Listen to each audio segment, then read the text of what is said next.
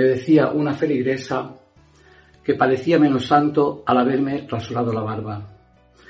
La identidad corporal ya ven que influye incluso para la santidad. ¿Quién soy yo? Según tenga barba o no. Para ella los santos tenían barba.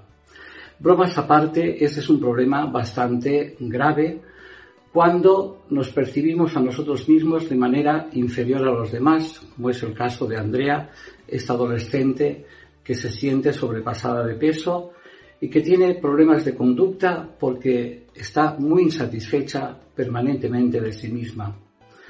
O el caso más dramático de Luis, este enfermo que murió solo porque se negó a recibir visitas de los amigos, incluso de los familiares más lejanos, puesto que padecía una enfermedad de la piel. Nos comparamos. Nos comparamos según los cánones de belleza que van variando a lo largo del tiempo.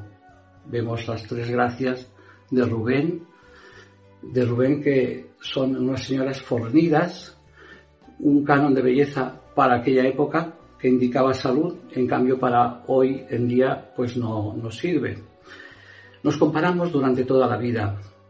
Julia, una señora normal, incluso pues agraciada, se comparó toda su vida con su papá. Su papá falleció y le pregunté cómo era su papá. Muy presumido y las puertas se le abrían todas porque era un señor muy agraciado.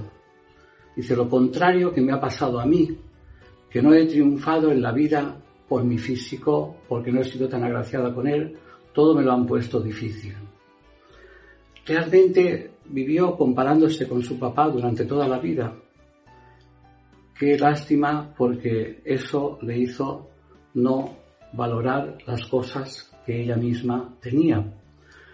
Cuando la valoración de nosotros mismos está por debajo de la valoración que hacen los demás, es un problema.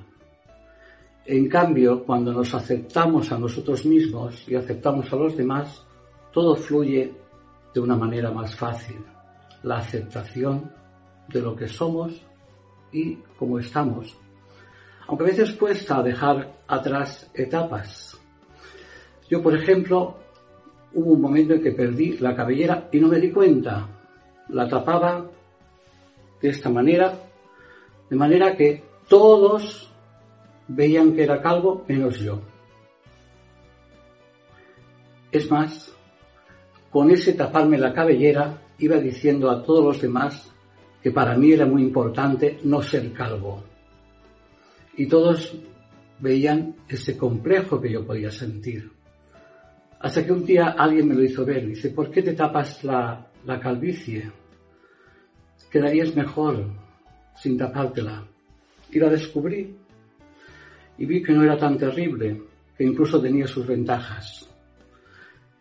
El dejar atrás etapas es descubrir las nuevas etapas de la vida. Si no descubrimos las nuevas etapas de la vida, si no las hacemos, las perdemos también. Estamos gastando un esfuerzo grande en conservar un pasado que ya no existe para abandonar lo que tenemos. Lo material es efímero, se acaba. Poner todo nuestro acento en lo material es conducirnos al fracaso.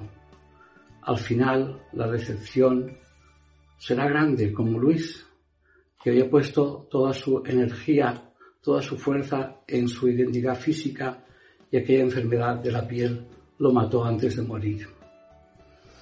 La identidad no puede depender incluso solamente de lo material, de nuestro físico, depende de nuestro de la percepción que tenemos de nosotros mismos, de nuestra aceptación.